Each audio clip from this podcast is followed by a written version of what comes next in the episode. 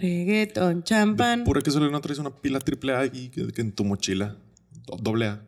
No, doble A no. Triple A probablemente, pero no. Ver. No creo, yo creo la saqué. ¿Para el mouse? No. ¿Quieres mi mouse? No. Nomás quería activarlo de la cámara, pero pues ya, ni modo. No nos vamos a ver. No, no, no, vamos a ver para que no estés volteando la pantalla. Para que estés volteando ahí a, a la cámara por primera vez en tu vida. Y ni modo. Siempre te volteas a ver a ti. Y ni modo, güey. Hombre, güey, ya, bájale tu narcisismo, güey. Así se murió Narciso, ¿eh? ¿Sabías? Pero todavía hablas de él, ¿no?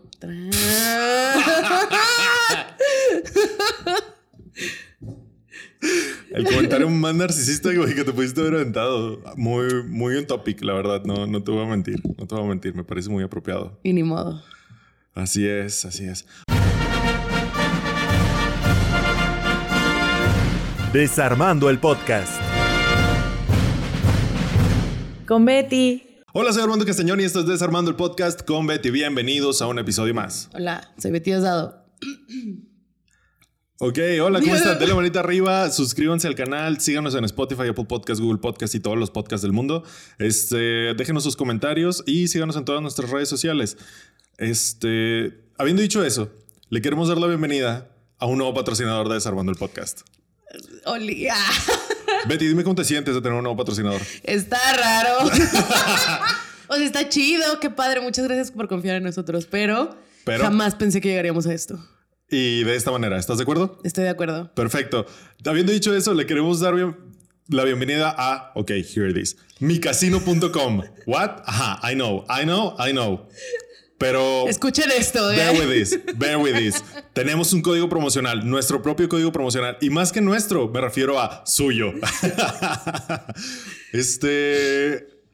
It's weird. No, no vamos a mentir. No, no vamos a pretender que no es raro. No vamos a pretender. Pero esta es la mención y ellos están pagando por esto y ellos saben en lo que se está metiendo. Este no hay script y ellos, ellos saben, ellos saben. Entonces yo aprecio eso. Apreciamos. Lo apreciamos. ¿Cuál es el pedo? Micasino.com, que es un casino en línea. ¿Y qué pueden hacer ahí? Apostar. Perfecto. ¿Cuál es el truco? El truco es, ustedes entran a micasino.com, se registran y ponen el código. Ok, de nuevo, here it is. Desarme. Así como está apareciendo en su pantalla de YouTube, Desarme. O sea, sí está apareciendo, ¿ah? Sí, nos mandaron un cintillo y todo, nos hicieron un cintillo. No lo he visto, pero ya nos lo mandaron. Entonces, Armando del Futuro lo está metiendo ahorita en edición. Espero, porque si no, tal Porque vez. si no, ¿qué nos pedo, Armando del Futuro? Nos van a demandar o no sé. Este, así como está apareciendo en su pantalla, Desarme. D-E-S-A-R-E-M-Y. en mayúsculas, todo seguido, bonito. Así, ese es su código promocional y su primer depósito se va a duplicar. Lo que usted le meta se va a duplicar. Entonces, bienvenidos sean. Ahora, ¿qué les voy a decir? ¿Cuál es, ¿Cuál es mi objetivo personal? Bueno, esto funciona si usted está en Venezuela, Ecuador, Perú, Chile, Bolivia, Guatemala y por supuesto México. Si usted está en uno de estos países, ese código promocional es válido para usted. Si no, y aún así quiere usarlo, pues lo puede usar, no pasa nada. Solo que para canjear sus ganancias, ya cuando vayas, le vaya súper bien a las apuestas y así, o en los jueguitos, ¿tiene jueguitos así ¿Tiene casinos? juegos? Mm. Sí. Este, esos que envician, ajá. Solo necesitaría tener una cuenta de banco en ese país, pero si está en otro país, pues si tiene una cuenta, no sé, de ese. Si no, pues ni modo. Ahora, ¿cuál es mi objetivo con esto? A ver. Hasta hace 15 minutos que entré a micasino.com, no tenían un momio para los Óscares. No, exacto, es justo lo que yo, cuando me pasaste, yo, ay, será uno de esos casinos que tienen móvil para los Óscares y no tiene. Hasta ahora no. Entonces, mi objetivo es que vean los suficientes códigos de que, ah, no mames, estos güeyes metieron un chingo de gente. Y yo decirles, así es, somos intensos. ¿Qué les parece si hacemos esto? Un momio, ¿sabes? Un momio. Porque en, en la agencia donde trabajo ha pasado, ¿sabes? De que un... Ay, ay, Es cuidado, que- es que cuidado. lo aflojé antes, antes de apretarlo. Trabajamos con un casino y ha pasado que para peleas especiales o para un patrocinador o que están patrocinando un evento, Ajá. hacen un momio especial. Ya, ya. que una pelea de box amateur, no sé, una cosa así extraña. Entonces, mi plan es como decir, mira, estas son mis tablas, estos son mis números. ¿Qué te parece si hacemos un momio para los Óscares? Y obviamente ese lo tenemos ganado. ¿Por qué? Porque tenemos a Betty. Entonces, ese es mi plan. Este, obviamente es la primera vez que lo mencionamos. No sé si lo logremos antes de los Ayúdenos a Óscares. hacernos ricos. y que ganen. Imagínate Y que si ustedes ponen, también. O sea, imagínate que si ponen un momio de los Óscares para Y empezar. luego todos van a votar por Lily Gladstone, una mejor actriz, ¿no? Y luego todos votamos por, con los consejos que nos da, que nos da Betty. Metemos ahí apuestas, todos nos hacemos ricos. Y el casino también gana porque tiene más, más gente registrada. Todos ganamos. X, bueno, esa es la mención. Este. Pues ya, si usted apuesta, yo alguna vez le, me- le metí duro, no, no duro, pero le metí a las apuestas. Estoy como en un grupo de apuestas. Ajá. Y.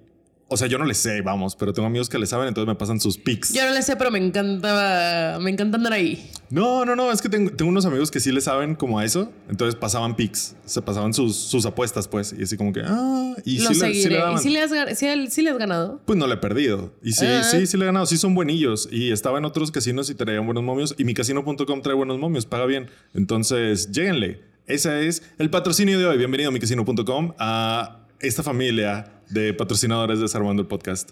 Supongo. Pequeña. Pequeña, pero. Pero, cálida. apreciada. Cálida. Cálida y random familia. Este. En una nota completamente diferente a micasino.com tenemos micrófonos. Tenemos un micrófono nuevo. O sea, este ya lo teníamos. Gracias. Gracias, gracias a nuestros patro- patrocinadores y a nuestros Patreons y miembros de la, de- del canal de YouTube. Habiendo dicho eso, únanse a nuestro Patreon ya para aventarnos todos Ya, los comerciales, ya. ¿no? Ya, todos, todos los comerciales. Únanse a nuestro Patreon desde 2 dólares al mes, 40 pesos mexicanos. Y si usted es parte de los capitanes de la Desarme el tercer nivel, tiene un shout out en nuestros episodios. Nuestros capitanes de la Desarme son Jim Fernández, Enrique Gutiérrez, Daniel Álvarez, Rodolfo Barrientos, Brintor, Ale Gallegos, el hermano de Abella, Angélica Garza, Beca Vargas, Elizabeth Gutiérrez, Paola Laureano y Eduardo Canales. Muchas gracias por apoyarnos en Patreon y a todos nuestros Patreons. Muchas gracias. Gracias. Gracias a ustedes también todo esto es posible. O sea, Sí, obviamente. for real, for, For real, for real. Se vienen cositas. O sea, pues sí, vamos a comprar otras cositas. Ahí. Menciona a, nuestra Patreon. Ajá. Ah, sí, ahí vas, ahí vas. Sí, está Perdón. Y un especial muy grande y cálido, random agradecimiento a Alex González, nuestro mayor de Alex Army, que ella aporta mucho más dinero que ustedes. Este, muchas gracias, Alex. Tu, tu- Gracias, tu mención Alex. particular es este juega y gana, pero sobre todo cobra con micasino.com, Alex. No te creas, ya dale su mención especial. Pues ya, no, pues está perfecta Está esa, buena, ¿no? güey. Está muy Está buena. buena, ¿no? Está buena. es- espero que esa mención haya valido tu chingo de dinero que nos das al mes, Alex. Muchas gracias, No te Alex. creas, te queremos mucho, muchas gracias. Y también un shout out especial a Daniel Palacio, a Andrea Valdés y Tamara Miranda, nuestros miembros del canal de Dilo YouTube. tuyo, dilo. Di otra vez el saludo especial para ellos también. Saludo especial para Daniel Palacio, Andrea Valdés y Tamara Miranda. Y recuerden que con micasino.com juega, gana y sobre todo cobra. ¿Eso Sí, es lo que sí, querías sí, que sí, dijera? sí. Ok. Gracias. Sobre todo cobren. Muchas gracias por ser parte de los miembros de YouTube. Los miembros de YouTube pueden ver el episodio al menos un día antes que todos desde el nivel beta en adelante. Esa es como la recompensa más highlight, ¿no? Para los ansiosos está buenísimo. No, está perfecto. Está buenísimo. Es como que, no mames, ya quiero saber, ¿sabes? Y aparte, para les ansiosos, este, cualquier tier de nuestro Patreon puede saber de qué tema vamos a hablar en la semana desde, Oh, es cierto. desde días de anticipación, ¿no? Subimos ahí. No les decimos cuál es el tema, pero es bastante obvio. Subimos este antes que en cualquier otro lado y pueden saberlo desde el Y fin de semana. nosotros sabemos, chiques, nosotros sabemos de qué vamos a hablar. Entonces, sabiendo eso. Y si no, si está muy difícil lo que viene así como que en el pizarroncito, ya se los pongo en los comentarios. Así es, Betty explica. Entre otras recompensas, más contenido exclusivo todos los meses. etc, etc. etc, etc, etc. Ahora sí, muy bien. Creo que esos son todos los comerciales de hoy, ¿no? Creo que sí. Este, sí, parece que sí. Pues ya, Betty, Hola. ¿cómo te fue en Twice? Ay, estuvo bien padre, güey. estuvo bien chido, lloré mucho. ¿Sí? Surprise. Ajá. Wow, no lo vi venir. No, estuvo muy padre. Se me rompieron mis Converse, güey. O sea, bueno, no son Converse, pero Ok. mis, mis tenis que aparentan ser Converse, Ajá. los compré a finales de diciembre y luego ya iba subiendo así como que las escaleras del Airbnb. Ya llegando de Twice, güey, nomás sentí. y yo, no. Uno se me desmadró, pero sí, caminé mucho y estuvo muy padre. Es que el Foro Sol es otro pedo, güey. La última vez que fui al Foro Sol se me desmadró la rodilla. O sea, Ajá. güey, mira, de los Converse a la rodilla, los Converse. Pues sí, mil veces, ¿no? Y este, y pues ya, adiós Foro Sol, güey. Fue el último concierto en el Foro Sol como lo conocemos. Gracias As we a- know it. Gracias a Dios, espero. Porque mira, uno puede pensar que el Foro Sol no podría estar peor, Pero mira, pero, pero nunca se sabe. mira. Nunca se sabe. Qué miedo que lo dejen peor. Ojalá y no. Pero qué miedo. Qué miedo que lo dejen, pero hubo una parte en la que, una de las múltiples partes en las que lloré, que estaban las toallas así como que, es que ellas hacen como que su solo, ¿no? Tienen sus cancioncitas solo. Simón. Este, y se van la mitad, se, se fueron como cuatro y se quedaron cinco así como que platicando en lo que las otras se cambiaban. Ajá. Y estaban ahí platicando y de repente, ay, se El ven muy- intermedio, dices tú. El intermedio, uno de los varios.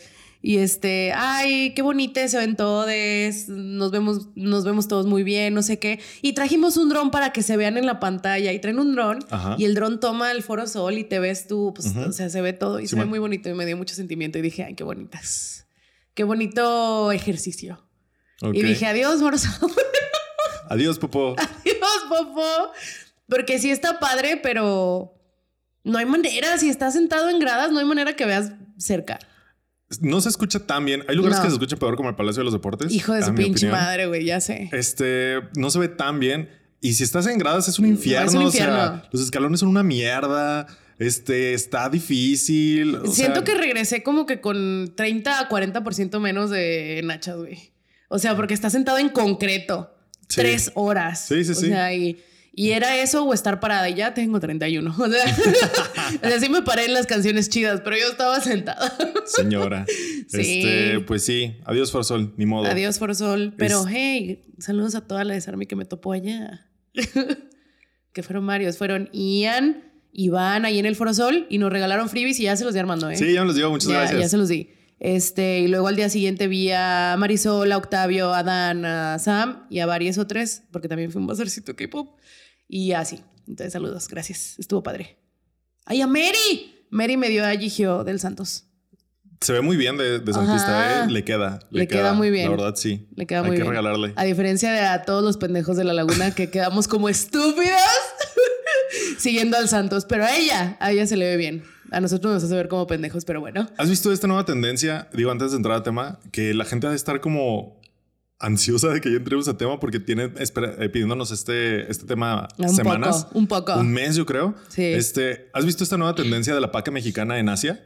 Sí, güey. Acaban de salir O sea, ese, esa photocard, estamos a tres. de que a se tres haga pacas de realidad. que se vuelva realidad. Estamos a tres pacas y no sé si estás de acuerdo, pero como a dos temporadas antes Dos de, esta, temporadas, de, esta Simón, play- de, Simón. esta, de este jersey. No, güey. O sea, está muy reciente para que ya Sí, sea es, muy nueva, pero en cualquier momento vamos a ver a un, a un idol. Pues a ya una hay. idol con playera del Santos. Ah, del Santos, sí, Sí, porque salió una del del América y, del América, Chivas. no sé si del Pumas. Este. Iconic. En cualquier momento, o sea, en cualquier momento. Hablando de las playeras del Pumas. Y a Timothy Chalamet del Tigres, o sea, también en cualquier momento, ¿sabes? O sea, no sé por qué, pero la Liga MX ahorita es hot, es trendy. Qué raro, ¿no? Qué bizarro y, Mm. y en tan feas temporadas. Me siento muy incómoda al respecto. ¿Mm? O sea, pues no incómoda, pero es así como que no lo volteen a ver. Es como, no, mi casa está sucia, no entren, Simón, ¿sabes? Simón, Simón, Simón, así como, claro. no, no la vean ahorita, está de la chingada. Regresó el chicharito, güey, no. no, no. Síntoma, síntoma de qué tan, qué tan el del estatus en el que está el fútbol mexicano en este momento. Sí, pero regresó. sabes que también es, no es cierto. Iba a ser uno de estos comebacks que hace Betty todos culeros y mejor Hazlo. no. No, Hazlo. no. Ese no ¿Qué es, opinión? Ese no es mi papel. Mi Betty, ¿de qué vamos a hablar el día de hoy? Ay, vamos a hablar de pobres criaturas. De poor things. AKA la raza que le va al santo. poor Things, la nueva película de Yorgos Lantimos, protagonizada por Emma Stone, que, what the fuck, este, mm, dudaba. ¿Dudabas? Dudaba de muchas cosas antes de verla. Permíteme porque traigo mi iPad. Oh, se está cargando en el piso. Listo. Muy bien. Ah, Poor Things es una película de 2023 dirigida por Yorgos ¿Qué es un Lanthimos. 2023? 2023 es un año... Estuvo chido. ¿Sientes que estuvo chido el Ah, sí, 2023? claro, porque fui a ver a Jungi, pero... Ah, ¿Mi? Ya, o sea, 2023. mi opinión del 2023 está basada en un evento de mi vida que me tomó dos días. Tres días de tu vida. ¿Cuánto te fuiste? Tres días, ¿no? Algo Sí, estuve en Los Ángeles 36 horas así. ¡Wow! y estuve de viaje 24. 12 horas de más si me preguntas a mí. Mm, Ay, no, porque estuvo, estuvo chido. Hice ¿Sí? puro... ¿Cómo se llama? Ya había contado y así bien rápido, pero hice puro, este... Tour K-pop. Tour K-pop, Tour Army. Tour Dices, Army, fui a la tiendita Simón. de los BT21, fui a ver un este espectacular de R.M. Pues, estuvo chido, pero así que tú digas, wow, Estados Unidos. Y Justo acabo de subir un TikTok al respecto, pero bueno. ahorita este, lo, ahorita lo compartimos. hombre. Eh, pues nada, es una película dirigida por Yorgos Lantimos y escrita por Tony McNamara, mejor conocido por haber escrito Cruella. Yeah. Yeah. No, no, pero también este escribió Cruella la película esta de Disney Plus en donde sale Emma Stone también. Es Disney Plus. Yo la vi en el cine, bro. ¿Tú la viste en el cine? Yo la vi en el Sí, cine. cierto, salió en el cine. Es que yo nada más la vi en. Es que yo nada más la vi en. ¿Cómo se llama? En Disney Plus. En stream. Este también escribió La Favorita, la otra, la última de Yorgos Lantimos, que también fue muy como que oscareable. Simón. Eh, y les escribió un par de. varios. Escribió 15 episodios de Doctor Who. Y creó The Great, la serie de mm, Con Catalina. Nick- Catalina. No, ¿cómo se llama? Nick- Holt. Nicholas Holt Nicholas y Holt. Ellie. Ay, Ellie Fanning. Él. Ellie Fanning. Él. Perdón, Ellie Fanning. Está chida. No la he visto porque está en. Yo vi unos episodios. ¿Está buena? Pirata. Sí está divertida. Muy feeling the favorite. Muy feeling de The Favorite. Sí, pues yo creo que yo creo que por ahí andaba el señor, porque The Great salió en 2020 y la favorita que es de 2018. Ajá. Es como que traía el. Güey, no sabía si comprar estos micrófonos porque Ajá. yo pensaba que, o sea, registran poquito y dije, verga, güey, mira, mira mi voz cómo registra. Siempre le tengo que subir todo. Y dije, pues a ver a Betty cómo le va. Y mira, tú tronando la onda, toda la verga. ¡Tu, tu, tu! Yo todo preocupadísimo. A ver si Betty con este nuevo rango no batalla. Nah, hombre, mira, toda tronadota. Y eso que Este, vengo llena de alergias, ¿eh? Ayer el pinche aire que hizo, bueno. hijo de la verga, me Pa- pa- traigo la sinus. Para bajarle poquito el volumen para la próxima. Para que te la sepas, güey. Para que te la sepas. güey, qué pedo. Y pues ya. Creo que mi micrófono no registra. No, solo me falta gritarle al micrófono. Creo que sí, güey. Eso, eso Ah. remediaría mucho de tus problemas. No sé, o sea, Ok, no ok, sé. ok, ok. Bueno, pues, Poor Things. Y pues ya es, está basada en una novela de Alasdair Gray de 1992. Ajá. Y es básicamente, ¿cómo la describirías tú? Porque yo la describiría como un Frankenstein feminista. Un Frankenstein feminista. Este. Me parece una, una, una buena descripción, ¿eh? o sea, si yo, que no lo voy a hacer, y primer tip del día, no lo hagan ustedes, si yo tuviera que recomendársela así como que a mi mamá, Me encantaría No. estar ahí cuando eso pasara. Ajá. Que no, este, así se la describiría, así como que de esas que. Sí, de que, tienes Betty, ¿esa de qué se trata? ¿Esa de qué se trata? Ah, pues es como un Frankenstein, pero feminista y empoderada. Y tu mamá, ah, Ah, ya basta, Betty. ajá. Estoy harta de tu agenda progre. Adiós. Estoy harta de tu agenda progre. Griselda, pon mujercitas, ¿sabes?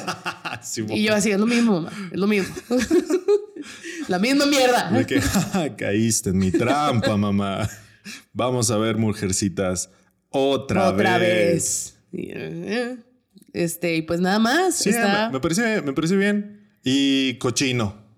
Y marranón sexoso. Ajá. Nada más, si acaso, lo que le agregaría, porque podría ser feminista sin ser tan sexoso, pero aparte, es como un Frankenstein feminista sexoso. Horny. Sí. Que ni tan horny. O sea, está, está sea, sexoso. no. Está sexoso. Por ejemplo, Salborn está menos explícito, pero, Pero está es más, más horny. Es más horny. Sí. Exacto, exacto. Sí, yo iba como que con. Yo le fui a ver sola. Este, iba así como que con expectativas, más que nada de eso, porque todos los memes son de eso, quiero que sepan. Todos los memes son así de que Emma Stone y luego abajo somos yo y mi clítoris contra el mundo. mi meme favorito. Este, y yo, ay, vergas, o sea, nomás de eso va a tratar. Simón. Y, o sea, no, no nomás de eso trata, pero sí es como que una parte integral, pero a la vez no es como que. No se trata de. No solo se trata de eso. No, sí, es que justo co- como lo dices, o sea, es como una herramienta, no es como que la trama. Es parte de. Es parte de la metáfora. A mí me parece. Está muy padre. Me pareció todo lo que, por todos los visuales, por todo lo que, los temas que aborda y cómo los aborda, a mí me parecería como que correcto describirla como una fábula para adultos.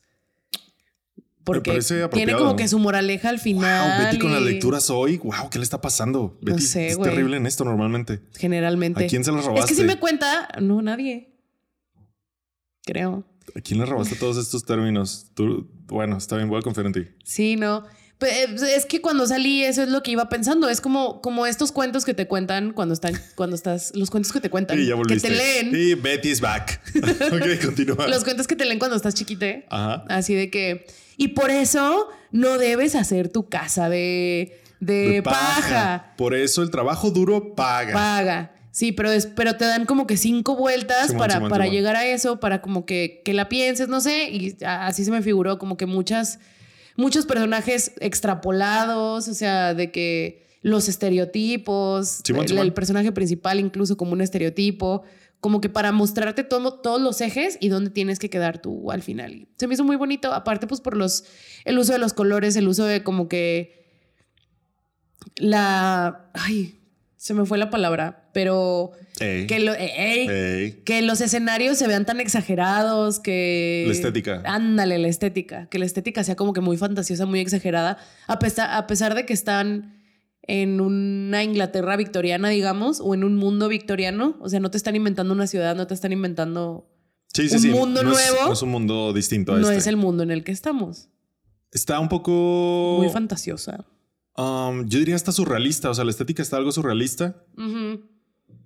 Me recordó mucho. Bueno, X. Este. Yo estoy de acuerdo todo, en, totalmente en todo contigo.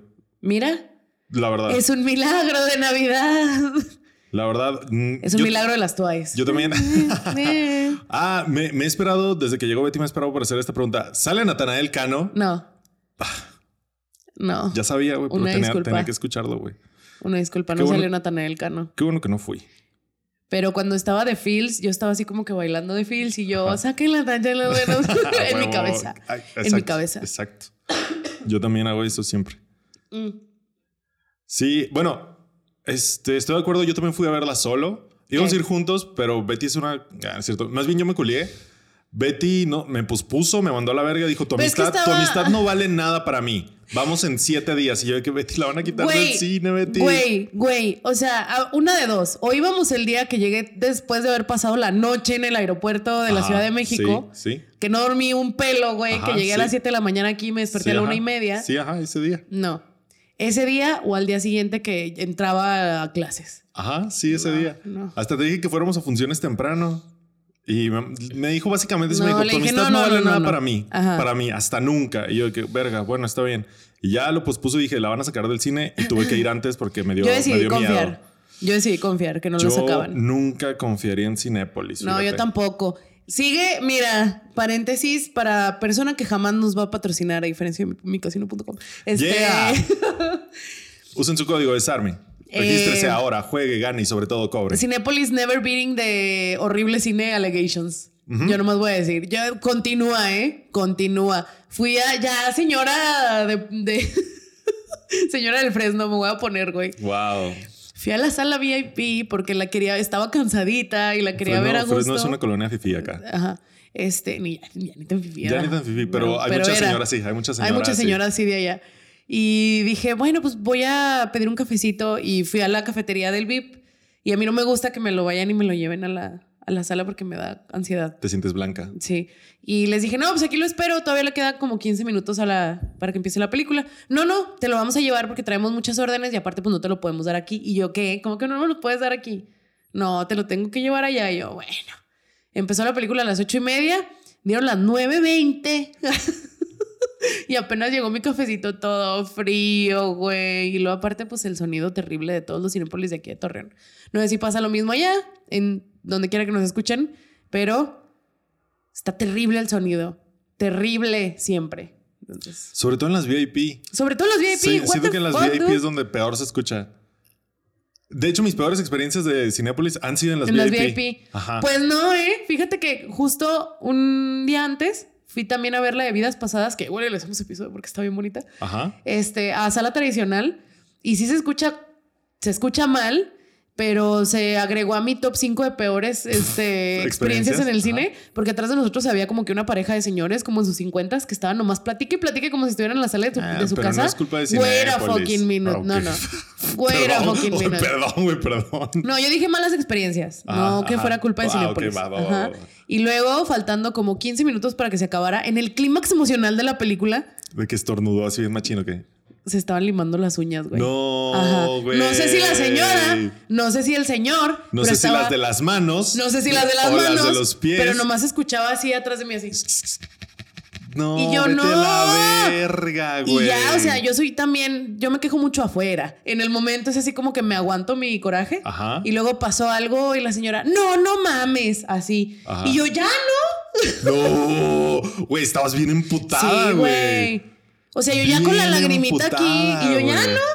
Y ya, pues nomás como que se rieron y ya, y ya. ¿Y ya? Pero siguieron limándose las uñas. ¡Wow! Estaba bien enojada, güey. Es que sí, sí me gustó mucho. Y, y me O sea, que. Betty ese tipo, tenga ese tipo de reacción, o sea. No pasa, Lo he visto 5 o 10 veces en mi vida, a lo mucho. Así, o sea, que estén así emputada, que no sea conferir conmigo. Este. ¡Wow! Estabas bien Emputada fuera de una zona de confianza. Sí, sí, sí, sí, Ajá. sí, claro. O sea, emputada en confianza, sí, no. 5 No a. 10 veces en mi vida, lo mucho. O sea, con, la perdiste, güey. no mames, puta madre. Este, Si quieren experimentarlo, llévenme al cine y asegúrense de que unos cabrones, de que unos cabrones estén platicando como si estuvieran viendo Netflix en su casa con la película más emocional que he visto en como meses, güey. Entonces, Qué, qué culero. Y sobre todo como en Past Lives, que no es el mood. Por No. ejemplo, a mí, a mí, cuando fui a ver Poor Things, como dos Ah. filas adelante de mí, habían como unos amiguillos de que tres, dos morrillas y un vato, algo así. La neta, me valió un poco verga. Y una de ellas estaba teniendo eh, el mejor momento de su vida. Se la estaba Está pasando cagada. asombroso, pero le estaba hablando a la pantalla. O sea, Mm. es molesto de que, sí, amiga, hazlo, clítoris, no sé. Es como gritando. Ajá. Digo, nosotros vamos al cine y en películas así como que de mame, estamos nosotros así cotorreando de que no mames, pinche pelón. No, no Pero sé, entre cualquier- pero entre nosotros. nosotros y aquí en corto. Esa morra le estaba hablando a la pantalla, pero eh, Poor Things, sí es comedia. Sí tiene tonos de yo, Yo soy un poquito comedia. más tolerante con ese tipo de cosas y ella se la estaba pasando bomba de repente una pinche carcajadota, de que sí, a huevo, de que pinche vato, no sé qué. Y o sea, todo, y yo de que, o sea, todos lo estamos pensando, pero ella se lo está gritando. Eh, no pasa nada. ¿fue VIP o fue tradicional? No, fue tradicional, pero sobre todo, nunca se limó las uñas Mm. de los pies. No lo hagan. no lo hagan, güey. Sí. No, qué terrible situación. Eh, pero pues bueno. X. También Es la vida. toda mi sala de VIP estaba Lo, llena. lo culero es que fui ahí, fue en VIP, güey. Se supone que hay 20 personas. ¿Cuántas hay VIP? ¿20, 25 No personas? sé. ¿Qué, qué fue en VIP? Lo de las uñas, no, Ah. fue tradicional. Ah, fue tradicional. Fue Ah, tradicional. bueno, es que ahí sí hay más. La perrada, güey. Déjate la perrada, o sea, hay más gente, hay Sí. más probabilidad de que te toque a alguien así. Ah, ¿sabes? sí, claro. En VIP debería. Y estaba. Solo por el hecho de ser menos. No, este Sí. no es un comentario clasista de que porque pagaron más. No, porque No. hay gente mierda y gente insoportable en todos los En estratos todos. sociales. Incluso yo diría que para arriba hay más. Este, bueno. Pero por pura Ahí el probabilidad. comentario. ajá, lo dejo. Por pura probabilidad es menos probable que en una sala chiquita con menos gente te toque. Y aparte también por pues, la, sí. la distribución de las salas, ¿no? Porque También en el VIP estás estás un más poquito más, lejos, alejado y a lo sí, sí, mejor no sí. se escucha que se están limando los pies. no, No sé. mames. Nunca me ha pasado, no quiero que me suceda. A mí lo, lo único, o sea, que hablen, que griten, que estén cotorreando, eh, porque sí me puedo como aislar. Lo que me caga es que me pateen el asiento por detrás. Sobre todo porque yo soy muy alto. Entonces siempre me estoy cuidando de no patearle a nadie, de no, ¿sabes? Estirarme de más, no sé qué. Entonces nomás me acomodo, no sé qué. Y sentir que un morrillo chaparrillo atrás de mí me hace pa, pa, pa. Y yo, hijo de tu puta madre. Hijo de tu... Eso sí es lo único que molesta. De ahí en más, lo puedo tolerar. Bueno, yo no. Evidentemente yo no, pero bueno, regresemos. Este, también en mi sala, que estaba completamente llena, la sala VIP a la que fui, yo compré uno de esos asientos que están solitos, porque aparte también pues dije, bueno, pues, qué bueno, eso iba a ser, pero ya quedaban como dos, yo y otro, que estaban disponibles cuando la compré. Y sí dije, wow, llegué, me senté, empezó a subir gente y eran así como que señoras del Fresno, este, morros, así yo, ay, se la van a pasar bien raro, se la van a pasar bien raro. Si hubo no gente, saben lo que les híjole, espera. Si habrán visto, porque creo que ver, haber visto Past Lives un día antes Ajá. me hizo ver, a lo mejor esta gente no sabe qué onda, porque estaba muy llena la sala, la sala de Past Lives y muchos comentarios, o sea, cuando pasaban cosas en la película, Simón. como que me hacían creer que estaban esperando una comedia romántica. ¿Sabes? Sí, sí, sí, El póster, el tráiler, todo es como que muy de... Y O la un- temporada... O un romance, un romance un, poquito más romance. tradicional. Ajá, y no es. Este, y así comentarios de que no, pasa algo y todos no. O sea, no nada más del señor limándose las uñas. Y yo, este, Bienvenidos al arte. ¡Ah, el arte duele. sufran, gente blanca, sufran. Y yo, ja, ja, ja. Ay, no. Este, y en Poor Things iba subiendo la gente en lo que estaba todavía prendida la sala. Y yo así de que, híjole, se la van a pasar bien raro. Esa parejita Esta- de 18. uy. Uy, ajá, había parejitas jóvenes y había señores grandes, o sea, de más de 50. Y este, y yo así de que, híjole, a lo mejor se la pasan raro. Y sí, justo estaba como que dividida mi sala entre los que estaban cagados de risa, Ajá. pero cagados de risa. Y otros que pues estaban serios. Incómodos. Serios, incómodos. Hubo una parejita cerca de mi, de mi asiento Ajá. que cuando se pone en el barco, Ajá. ah, pues un poquito, no. ¿Que se No, pone filósofa? Cuando llega, cuando llega a París. Ok. No, no, no, yo estoy hablando de la cogedera. Ok, ok, ok. Ajá. Cuando llega a París se salieron, güey. Wow, Y ya dijeron. no regresaron. ¿Prostitución? ¿Qué? Esto es demasiado. Perdón por los Mínimos spoilers, Créanme que no afecta el, No, la experiencia de la película. para nada. Creo yo. No, no, no. No. Solo. Este. Pues es mid, mid spoiler. Ajá. Y se salió la chava primero y yo dije, ah, va al baño. Y, me, como, y como que el chavo estaba agarrando su comidita o yo no sé, y se salió también atrás de ella y yo. Aquí es donde pinta la raya. Ah, ok. Wow. Ok. Gente de derecha. Wow. Pero pues sí, este, regresando, eh, protagonizada por Emma Stone, magistralmente, me gustaría aclarar. Wow. Eh, Mark Ruffalo también, gran actuación. La primera vez que me ha cagado Mark Ruffalo en la historia de su carrera, güey, en cualquiera de sus roles. Willem Dafoe, Rami Youssef y, y así. Yo siento que Mark dijo: Ya me toca un papel así. Ya, ya quiero que, ¿Sabes? ya quiero que me odien. Ajá. Ya me dan ganitas. Ya, Estoy harto toca. de ser el Tom Hanks de mi generación y que todos me amen. Claro, claro. No, basta. ¿Qué es lo que me falta? Esto. Un marrano. Ser un pinche cerdo. Ajá. Esto es lo que me falta en mi carrera. La ¿sabes? caricatura. Fueron demasiadas comedias románticas en mi vida. La caricatura del fan promedio del Temach. Yo creo ni eso, güey. lo que lo- el fan promedio del Temach cree que es, güey. ¿Mark Ruffalo? El personaje de Mark Ruffalo. Mm, No, No, creo no. que se vean así. Yo, A ellos mismos. ¿Sí? Ellos mismos. yo creo que sí. O sea, porque no son eso. No. No son eso. sé. Ni de pedo son eso. Yo creo que tal vez este sería su aspiracional. Qué triste, ¿no? Que ese Sí, es aspiracional. Sí, no, sí, sí, sí. Y pues nada, básicamente todo se trata de la bellísima. Cogedera. Bueno, o sea, sí, pero de Bella Baxter, una morra en el Londres victoriano, este que aprendemos como media hora después de la película. Yo esto sale en los trailers, creo. Ajá. O yo lo sabía, ¿verdad? Que era como que alguien tal vez me lo dijo así de que Frankenstein. Este, pero es una morra reanimada. O sea, estaba muerta. Empieza la película, abre con la escena de su suicidio, se avienta de un puente y después te das cuenta que Willem Dafoe, este como científico, doctor más bien, Científico loco. este científico loco, este doctor que también le fue de la verga, este, la reanimó y le cambió, cambió su cerebro por el de un Spoiler. recién nacido. Ajá. Spoiler. Spoiler, sí es cierto, eso sale hasta el final. Nah, Este, no, no, al final no. Como la Pues- me- a la micha. Sí sale ya cuando se regresa de París. Mm, Ya, ah, va a haber spoilers, una disculpa. Wow, créanme, que no, créanme que no afecta su, su experiencia de haberla ido, de, Eso, de y tiene, verla. tiene como un mes que se empezó a estrenar en todas partes. O sea, a lo mejor ya la vieron. un poquito tarde y tienen casi un mes. Yo creo que nos están pidiendo este, este episodio. Sí, en Estados Unidos se estrenó el 8 de diciembre y en Reino Unido el 12 de enero, que es más o menos para cuando nos llegó Ajá. a nosotros acá. Entonces, básicamente es esta fabulosa, este fabuloso cuento de Bella descubriendo el mundo después de haber crecido como que en, el, en, en la mansión del, de su creador, supongo. Es, es el retrato del crecimiento de una persona, Ajá. ¿sabes? O sea, vemos ah, literal a una infante que Mm. va creciendo, aprende a caminar, aprende a hablar, aprende a alimentarse y vemos cómo esta persona va creciendo, pero todo siempre con un cuerpo adulto. Entonces, lo cual le otorga ciertas habilidades que un niño normal no tendría, por Ajá. ejemplo, habilidades, responsabilidades y Expectativas. expectativas y problemas que a un niño tampoco no, no le vendrían. Entonces, desde ahí partimos. Y por eso Emma Stone es que lo hace tan bien. Sí. Porque es como un, re- es un reto de actuación muy relevante. Aparte de que, ok, sí, ay, no es la primera que hace a un niño en cuerpo adulto, vamos. No. Pero- Ahí tenemos a la cursiada actuación de Robin Williams. en Big de Francis Ford Coppola. What the Wow, fuck, Francis dude? Ford Coppola, güey. Wow. El papá de Sofía.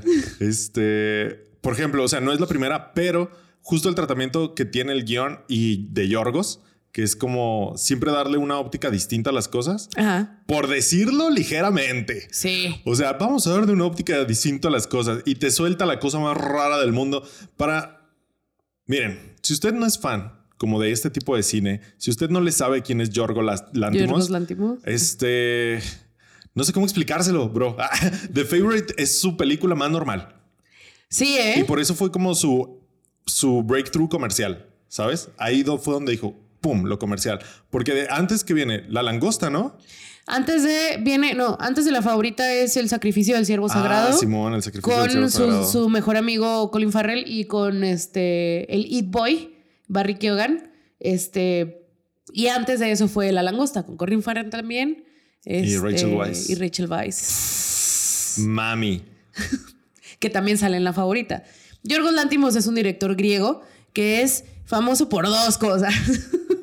que le vale pito, que le vale madre y que tiene un crush con Colin Farrell. Entonces, de- que mira, vale a las dos. Me encantaría compartir las dos. Yo nomás tengo el crush. Este, sí, cierto.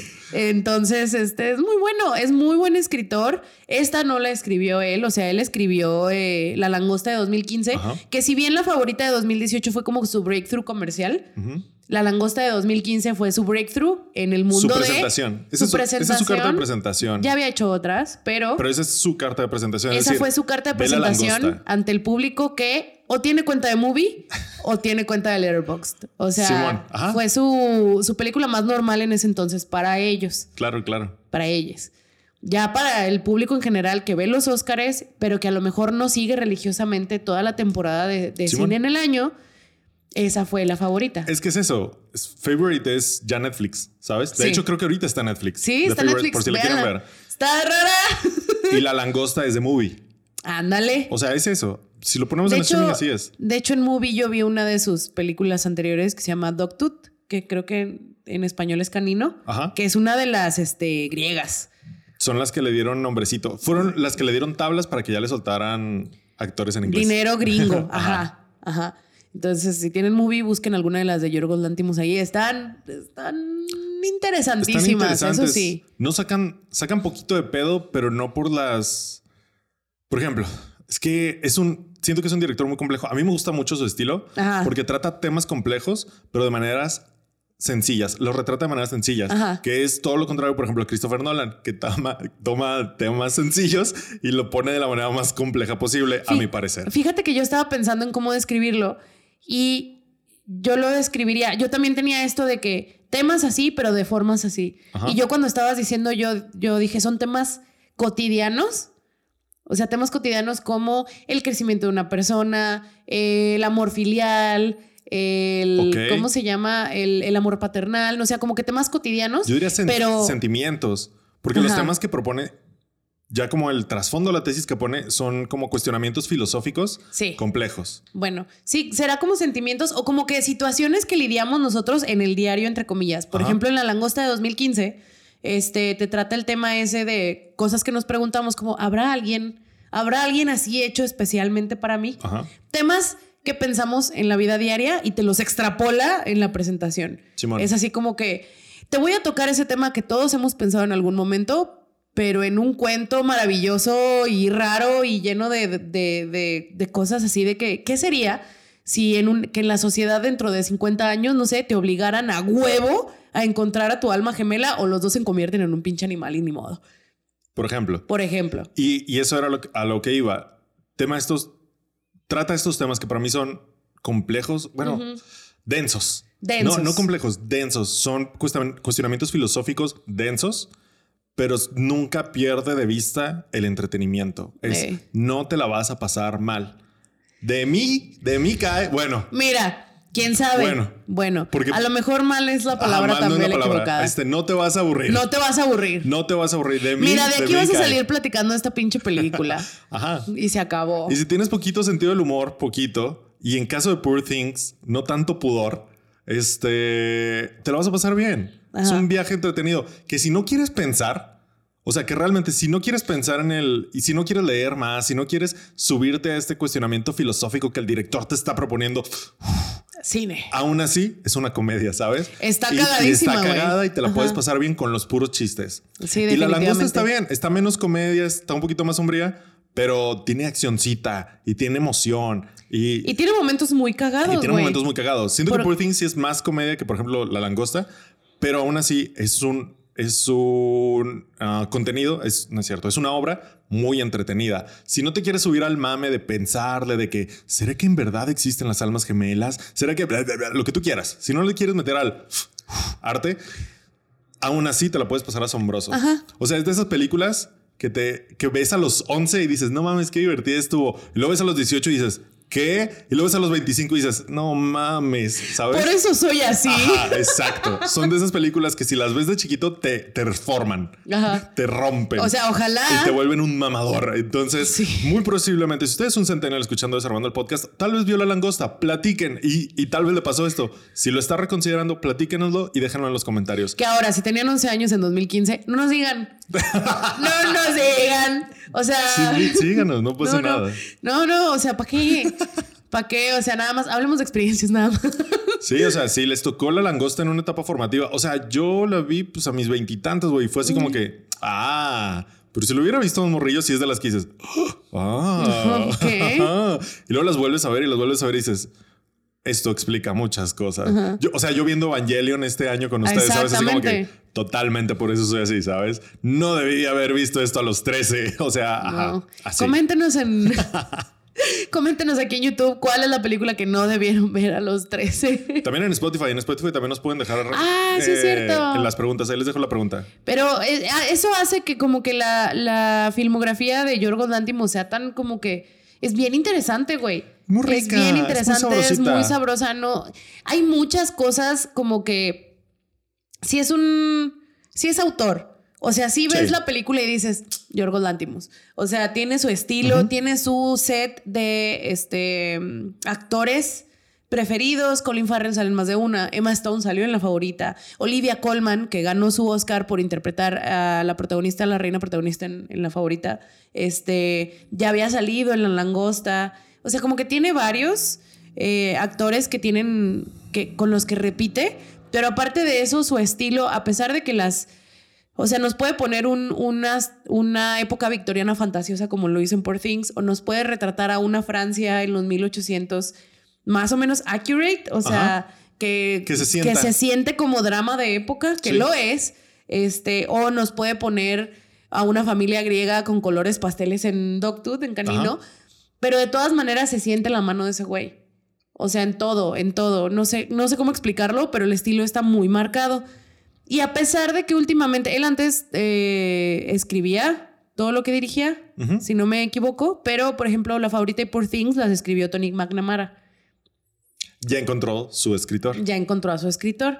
Este, entonces, yo temía, digamos, que no se fuera a sentir como, por ejemplo, con los diálogos de El sacrificio de un siervo sagrado o de La langosta, que son diálogos muy cargados Ajá. pero muy absurdos. O sea, tú ves, no sé, la langosta y no dices, o sea, mi pensamiento cuando la vi la primera vez fue, así no habla la gente, güey. O sea, así no habla la gente, así no hablamos. Que es parte de lo absurdo de- del estilo de Yorgos Lantimos. Y acá, perdón, en Poor Things tenemos dos.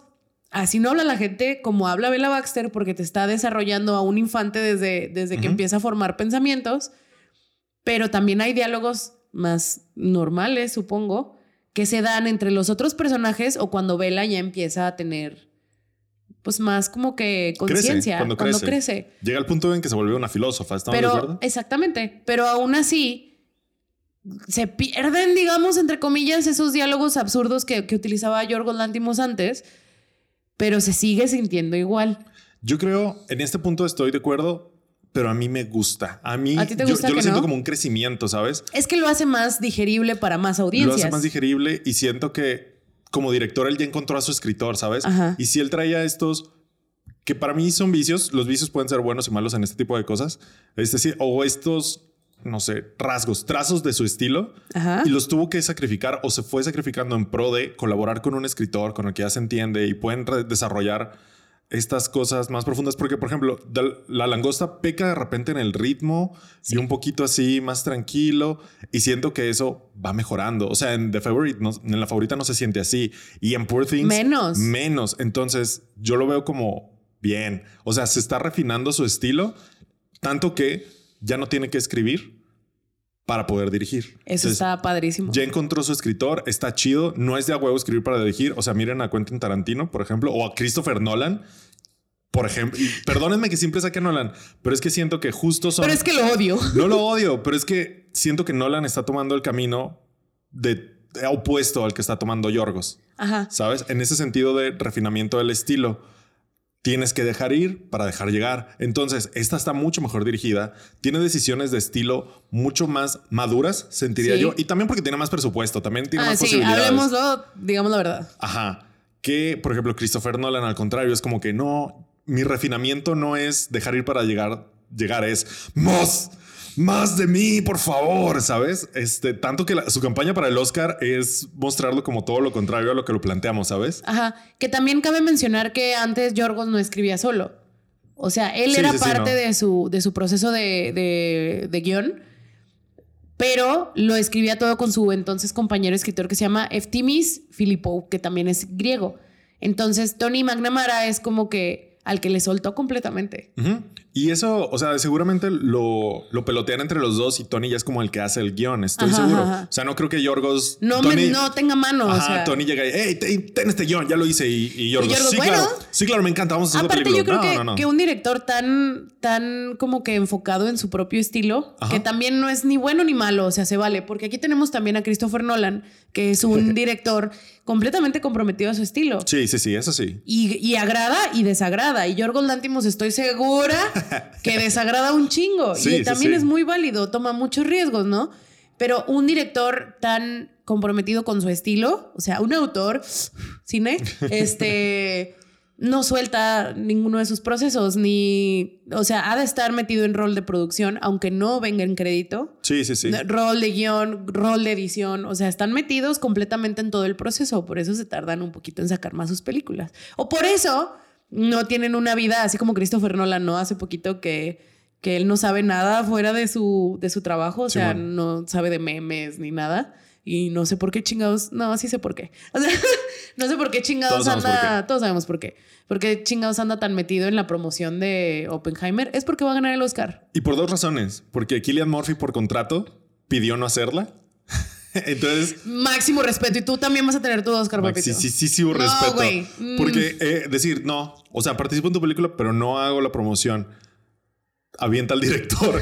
Christopher Nolan, ¿qué? Puta madre. si Ahora tengo que quieres. salir a que en mis clases de pelotón la gente anda diciendo caca de mis películas Ajá. y tengo que exponerlo.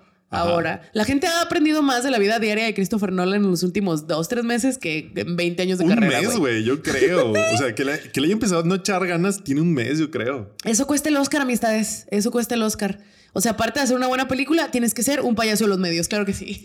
Ajá, apúntele, apúntele. Y ni modo. ¿Y dónde me formo? A menos que seas Killian Murphy, entonces te va a costar que como 30 años de carrera y un chingo de paciencia y que Hollywood se ponga cool con un chingo de cosas Ajá. O sea, que se te acomoden. que se te acomode el universo. Y Entonces, eso estamos por ver, ¿eh? O sea, yo creo que sí se lo lleva, pero todo puede pasar. Todo, Todo puede, puede pasar. pasar. Todo puede pasar. Bueno. Bueno. Muy bien. Eso como de parte de Yorgo. Este, muy bueno, muy padre. ¿cómo es buen director de actores, eh? En general, ¿eh? Por Sí, ejemplo. no, no, claro, pero como- me gustaría resaltar. Sí, sí, sí. Sabe sacarle todo lo que necesita y siento que les da su libertad. Como Sí. confía en ellos. Ajá. Confía en ellos y eso, es, eso está bueno, es muy importante.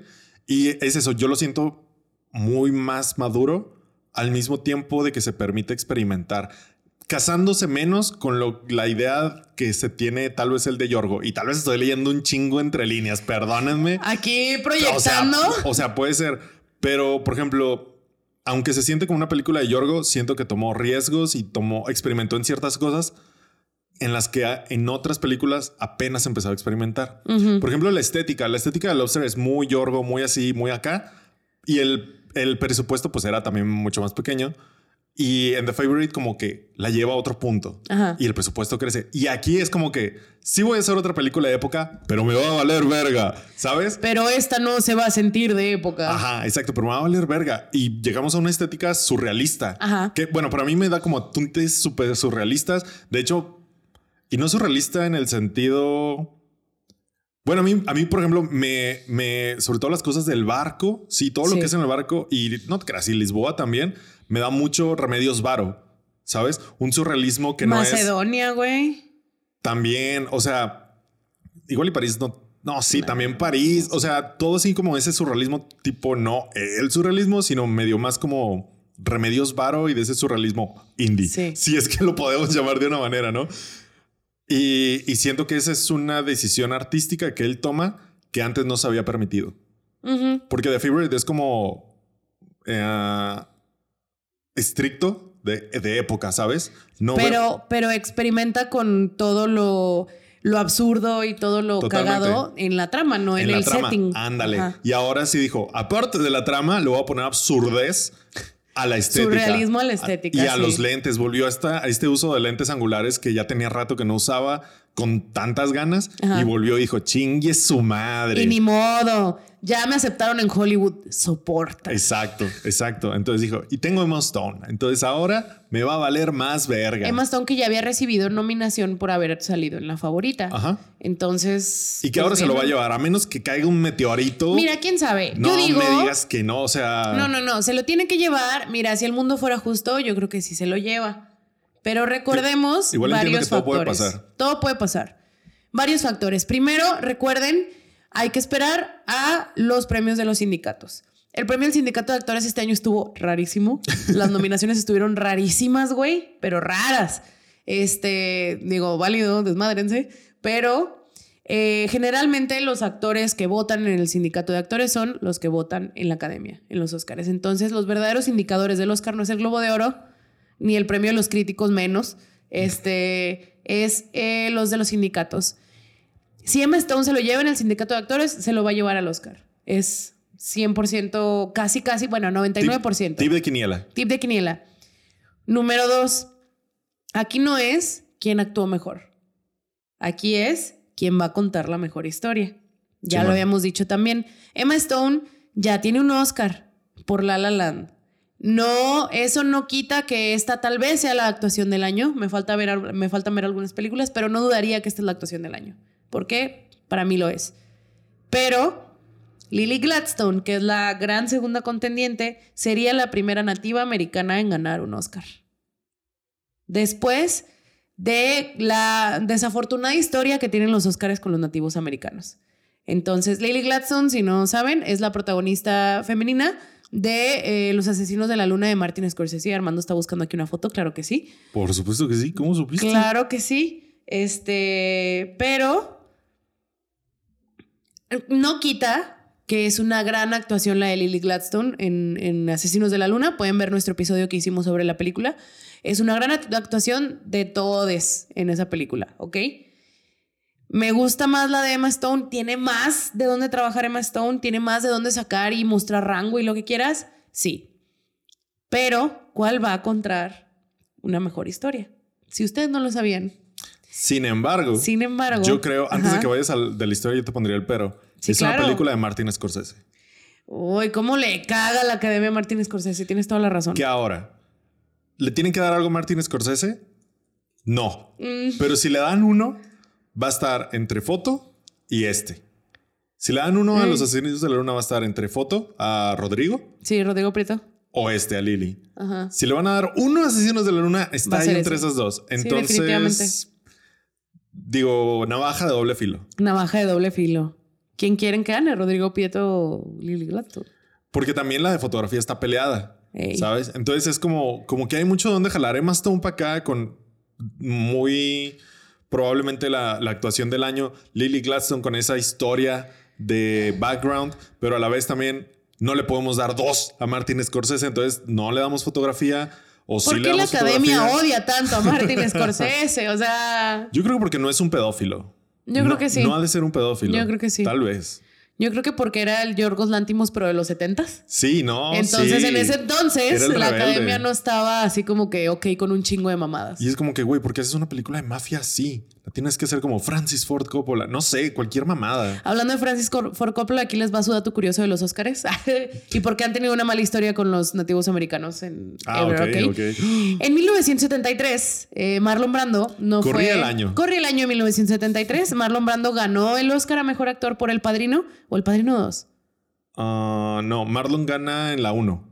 Por El Padrino 1, tiene razón y creo que... Olvídalo, no, no nos desviemos, Sí, ¿ok? no, no. En 1973, en la premiación, gana Marlon Brando.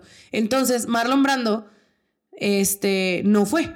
No fue a la premiación porque estaba en protesta contra los Oscars, como varias lo han hecho, incluido este, Hayao Miyazaki, como lo dijimos en el episodio de La Niña y la Farsa. Y Woody Allen, pero por otros motivos. Y Woody Allen, pero ese güey que chingue su madre, eh, rechazó el Oscar y en su lugar subió Sasheen Littlefeather, que era una que, a- activista eh, nativa americana y subió con un guion que le había escrito Marlon eh, rechazando el Oscar Oh. en, como en, en protesta a un evento que era Wounded Knee, se llama. Wounded Knee fue una masacre, también llamada la batalla de Knee, que fue una, pues, fue una masacre, ¿no? Entonces, eh, eh, por protesta cómo eran tratados los nativos americanos, Marlon Brando eh, lo rechazó el Oscar y mandó a esta activista para que se diera, se diera luz, ¿no?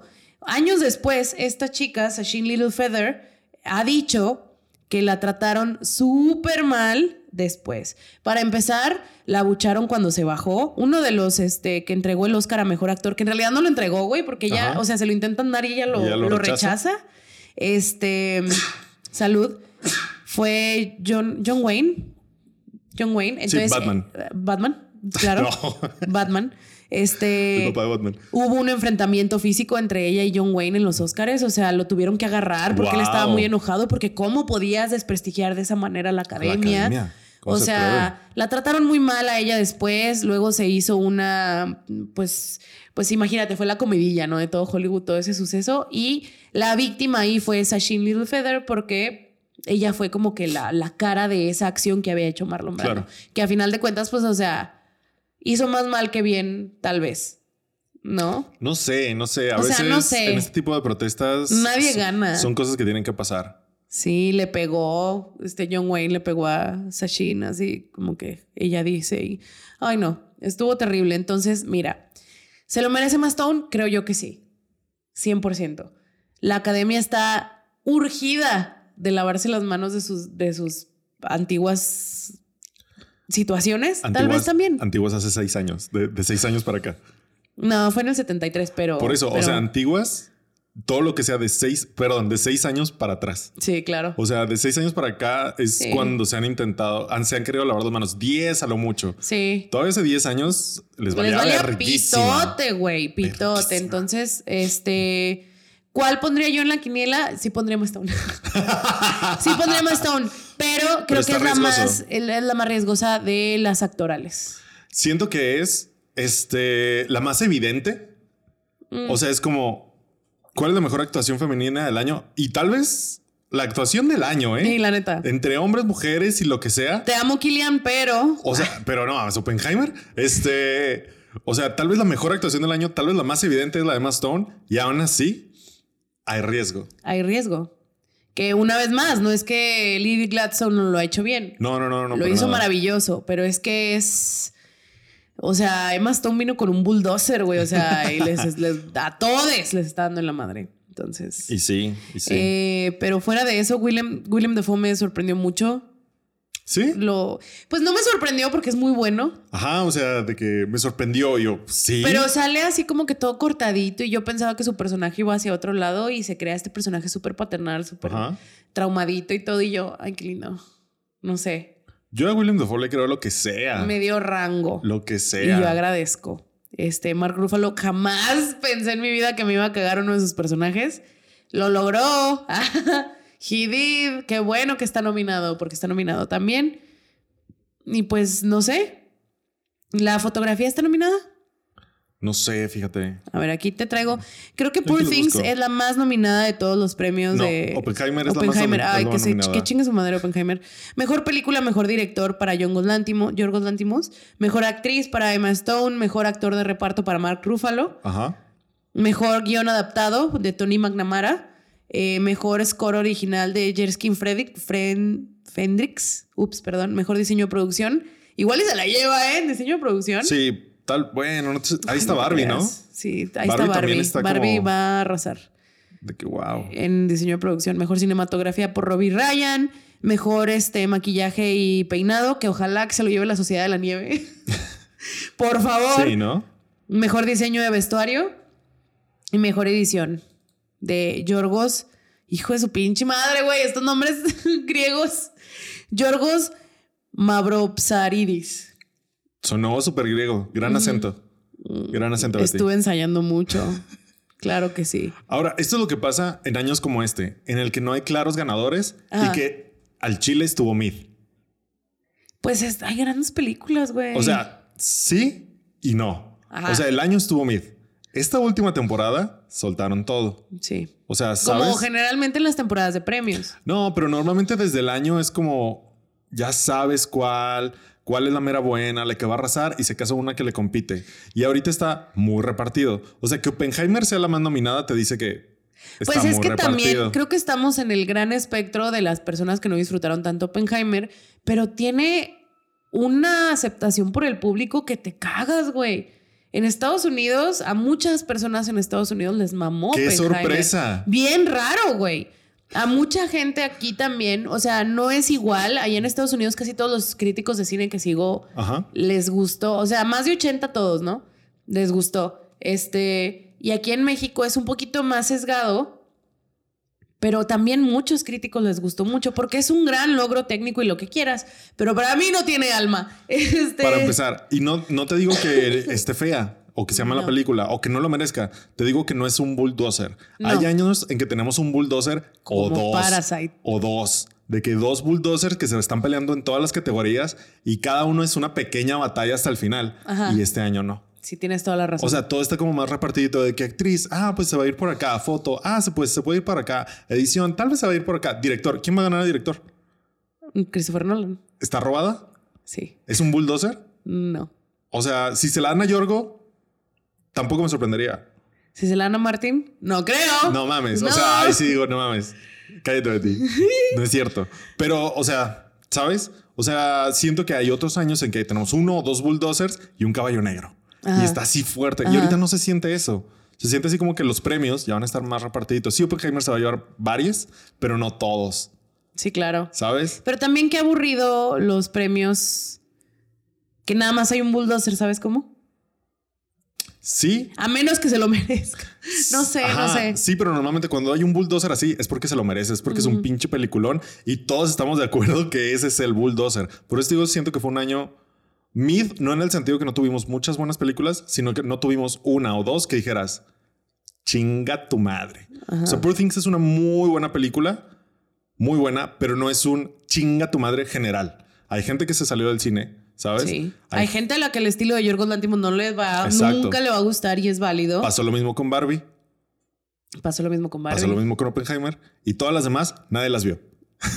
Apenas hasta ahorita. A menos que sean esa pareja en Past Lives que se estaba limando los No, o sea, me refiero como al público general. Sí, no, ¿Qué no. pasa? ¿Qué pasa? El público general en general no, no vemos todo, ¿no? Y menos cuando te avientan todos los estrenos oscariables en dos semanas. No mames, chinga tu No madre. puede no uno irlas a mames, ver se todas. maman. Y luego ponen reestrenos de comedias románticas. O sea, güey, ¿cuánto dinero crees que tengo? ¿Cuánto tiempo crees que tengo? Vete a la verga. Y luego ahí viene Pero. Duna, güey. Y luego viene Duna. O sea, no, no, no, no. ¿Qué, es- qué son esas mamadas? Me van a disculpar mi vocabulario, pero qué mamada. Este, entonces yo siento que este año estuvo mid en ese sentido, que no tuvimos bulldozers Mm. en general, que se arrasen a la crítica y al público y que todos estemos como en un entendido de sí, denle todo, ¿sabes? Sí. O de que dos bulldozers y de que sí. Que haya, todo. que haya vergazos, ¿sabes? Sí. Y ahorita siento que me está más repartido. Es uno de esos años que no digo que esté mal, pero. Pero me. Pero mí- ojalá estuviera mejor. a mí, me- ajá, a mí me hace que me falte algo. Que es como que. mm, Siento que, por ejemplo, a todas las peliculitas les falta algo. Digo, no te creas, Poor Things está muy entera. Está entera. Está muy, muy, muy entera. Pero así como el resto, así como que, eh, pues si gana me da igual. Igual Poor Things también, si gana algo, o sea, ojalá padre. gane, pero me da igual. No, no están estas que digas, es que tiene que ganar porque no mames, ¿sabes? Sí, claro. Ay, qué difícil. Qué difícil ser amantes del cine. De todos los temas que trató la película, cambiando un poquito porque después nos ponemos cínicos con los Oscars como generalmente hacemos. Es temporada, es Es temporada. temporada de ponernos vale. cínicos. ¿Qué temas te gustaron más de todos los que se tocaron? Porque eso sí, siendo una fábula llena de metáforas para la adultez, Ajá. toca un chingo las relaciones tóxicas, las relaciones no tóxicas, la idealización de las personas, el conocer al mundo, el tener tu viaje de descubrimiento, el, ¿cómo se llama? El incluso conocer a personas cínicas y, y te desmenuza, aunque sea en un par de escenas, te desmenuza el detrás de verdadero de las personas cínicas, tal vez. O sea, como que ¿cuál te gustó más? De los Ah. temas. ¿O cuál crees que es el que se te quedó a ti? El que quedó contigo. El que se quedó conmigo. Um, ya cuando está en París Ajá. y. Spoilers. Chica tu madre, güey. Ya dijiste como el, el spoiler. Ya, perdón. y me vienes con esas mamadas. Este. Ya cuando está en París, como este tratamiento de. del crecimiento y usar todas tus cosas como herramienta. No sé cómo explicarlo. Ya cuando está en París, ya llega como a una madurez Ajá. y donde ya superó como este impulso sexual, pues, o Ajá. este impulso por el descubrimiento sexual y la libertad y descubrir la chingada. Llega a París, es como que el giro. Es como que, ah, ok, sí todo esto existe y todavía puede ser parte de mí, pero puedo ser más. Entonces, eso, eso me gustó mucho. Este, la hipocresía masculina me encanta. Y mm, me gustó también, o sea, yo desde mi punto como debato, el, los roles masculinos. O sea, está el papá que está como en su crecimiento como papá. Está el, enamor- el enamorado que está también como en su crecimiento de enamorado y muy consciente de todo. Ajá. Y- Eso está muy padre. Y tiene que ir volviéndose consciente, ¿sabes? Porque llega a un punto en el que no es tan consciente y también es más...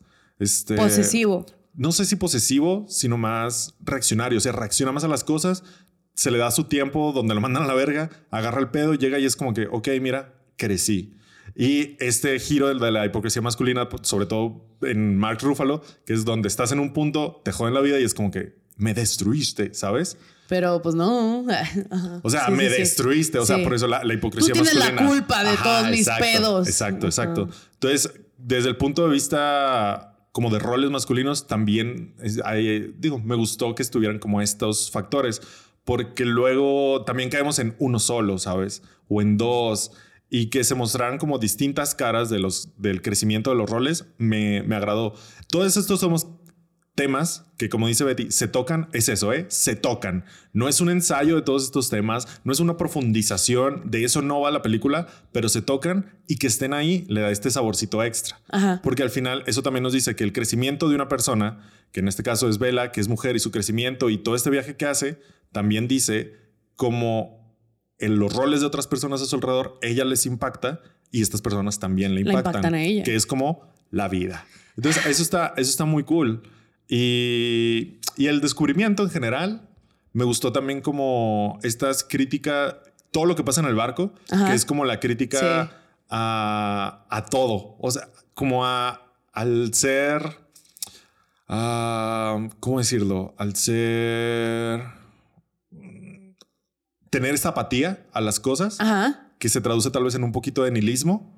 To- todo como el concepto filosófico, que sí que, que estoy mamando al decirlo concepto filosófico, discúlpeme, pero todo este planteamiento filosófico de que vas del conocimiento, del no saber al saber, y luego del saber al que te valga verga. Exactamente. Y luego nuestro personaje que primero comienza como el maestro de Vela, los dos personajes que parecen como el los maestros de Vela. Marta y Harry. Marta y Harry que la llevan al punto de no saber a saber y luego que ellos se vuelven, que ellos son, ah, que son apáticos, ya los problemas que dicen, esto no va a cambiar y Vela desde el planteamiento de la película lo supera del, no sé, sé, me vuelvo un poco apática, pero tengo que ir más allá. No Ajá. puedo ser apática, ¿sabes? Y tengo que hacer algo más. Entonces este como que Vela les vaya enseñando a todos a través de ella ir aprendiendo Sí, está muy bonito. está súper padre. Y eso, eso pasa en todo. O sea, pasa en París, Pasa antes, pasa en Lisboa, pasa en el barco, les va enseñando a todos, les va dando sus lecciones, ella sin que sea su responsabilidad y sin que se lo proponga. Sí, no, solito. Por, ver el crecimiento de ella van creciendo todos los personajes también o van cambiando todos los personajes. Que es como la vida, o sea, al final todos tenemos ese rol en la vida de todos. Justo es el, en el barco son mis, mis partes favoritas por esos personajes de Marta y Harry, porque justo son personas que conocen todo lo que pueden conocer de filosofía, pero es tanto el peso emocional, así lo leí yo, es tanto el, peso emocional que tienen estos problemas de la humanidad en ellos que prefieren ser apáticos y mejor o ser cínicos o decidirse a este, enseñarle a otras personas como ellos, ¿no? Simón, y que critique esta figura del intelectual. Exactamente. Del intelectual que no interviene. El intelectual que dice, yo lo entiendo todo, pero... No hago nada. Pero no hago nada. Decido no hacer nada que es una postura muy válida porque el mundo es una mierda y te, te puede orillar y a decir. Necesitamos autopreservación en veces. Exacto, te puede llevar al punto de decir, es que no puedo, no puedo involucrarme en esto porque me voy a destruir. ¿Qué le pasa a Vela? Exactamente, y justo esa es una de las escenas que más me impactó. No esa, porque se la lleva a Harry así como que a comer y luego le dice, está, te la estás pasando bien chido aquí en Macedonia, perra. y luego va y le enseña los, o sea, los barrios muy, muy pobres donde hay niños muertos, bebés quemados, cosas, ¿no? Y Vela tiene un breakdown porque pues ella jamás en su vida había experimentado algo así. Sale de su burbuja. Sale de su burbuja, pero cabrón. Y este, ya al final cuando va ella y le dice, ay, pues estuvo bien fuerte lo que me enseñaste y el Harry, o sea, perdón, al chile me molestaba mucho. Me molestaba mucho que no conocieras y no. lo hice para que supieras, lo hice para que para, que sufrieras. Para, que estuvieras a mi nivel. Para que te hiciera daño. O sea, le dice, creo literalmente le dice, quería, hacerte, daño. Lo lamento porque... porque... quería hacerte daño. Ajá. Y es así como que, o sea, sí me hiciste daño, pero me diste conocimiento y, y, de aquí voy a crecer también. Y crece ella y el, ese personaje no lo volvemos a ver, pero sabes que al menos su perspectiva cambió. Y, a poco no es eso algo que nos ha pasado a todos? Totalmente. y te digo, estos pequeños planteamientos filosóficos que es como el conocimiento tiene que doler, para aprender necesitas dolor o las experiencias cuestan o, ¿sabes? De que te dice, al final te lo pone, es como que te lo dejo en la mesa. ¿Es un chiste? Sí, es un chiste. Jajaja, ja, jijiji, que bien nos lo estamos pasando. Y te lo dejo sobre la mesa. Pero piénsalo. te lo dejo sobre la mesa por si lo quieres pensar o no. Eso es también algo que me gusta mucho de Yorgo. Que te lo pone y si lo quieres agarrar, lo agarras. No es evidente de que, mira, filosofía. No. En este tal vez un poquito cuando sueltan términos. Sí, sí, Pero siento que es más parte de los personajes. Que del de esos mensaje final de la película. exacto. Es como te estoy construyendo un personaje a través de su mamaduría. ¿Sabes? Y siento que algo que me gusta mucho, Yorgo, en general, es que te pone las cosas en la mesa para si estás listo de tomarlo, lo ves y ya decides si tomarlo o no. Y si no estás listo, por eso te digo, si lo ves a los 11, 12, 13, 14, tal vez no estás listo para esto y está bien. Pero va a quedar la semillita aquí adentro. Y en algún momento si lo vuelves a ver vas a decir... O sea, ojalá no la verá nadie a las 13, güey. No sé. No sé. No está tan explícita. O sea, perdón, explícita sí es... No, Muy explícita. Gráfica. Gráfica está. Ajá. O sea, se ve pero explícita no está tanto. Quitando dos escenas, tres, no está explícita de que se vea. Yo siento que, que se han jodido tus estándares de explícito con la edad, pero válido. No, es que gráfico y explícito es distinto. Gráfica sí es, o sea, se ve. ¿Sabes cómo? Sí, sí, sí. No sé si me estoy explicando al 100, pero gráfico sí es, o sea, se le ve todo a todos. Ajá. Pero pues quién sabe. El también, oh, ya se me fue, ya ves. Y también esto que decías de los, de los roles, de los roles este, masculinos, también me gusta que no los ponen. Por ejemplo, a los, a los dos roles que tiene Vela en su casa, que son el, el papá y el enamorado, los vemos así al principio como que la adoran, la aman y todo, pero son, y a pesar de que salen poquito, son personajes, pero sí completos. O sea, el los vemos después, se les va vela, se les escapa y el papá, pues como papá dolido, sí, a la chingada, vamos a hacer otra, ¿sabes? Sí, sí, sí. Y, llega ella y pues hay, hay encontrones, o sea, no son personas perfectas ni modelos así como que, así como que role models perfectos para Vela tampoco. O sea, ella no, está aprendiendo de gente perfecta, impoluta. Y eso también me pareció muy, o sea, sería muy fácil, ¿sabes? Será muy fácil para darle más eh, resalte al personaje que está en crecimiento que los otros ya estén completamente formados. Y, no es así. Y no hay necesidad y no afecta en la experiencia del crecimiento del personaje. Al contrario, lo hace más rico. Ajá. Porque justo es eso, es que mi papá está haciendo esto mal, este vato que es mi enamorado, está haciendo esto mal, me va a valer verga. Y ella sigue Adiós. su camino. Y luego este vato que me liberó, y, pero está valiendo verga, y adiós. Y luego estos intelectuales que están abriendo, está el que abre mi cuerpo, los que abren mi mente, y así va, ¿no? Y, es el, y que abre mi mundo. Yo sí lo veo, ¿no? El que me abre como corporalmente, mentalmente, y el que ya abre, y mi momento de que en París, cuando ya se me abre el mundo y como que termino de cachar todo esto que vengo aprendiendo.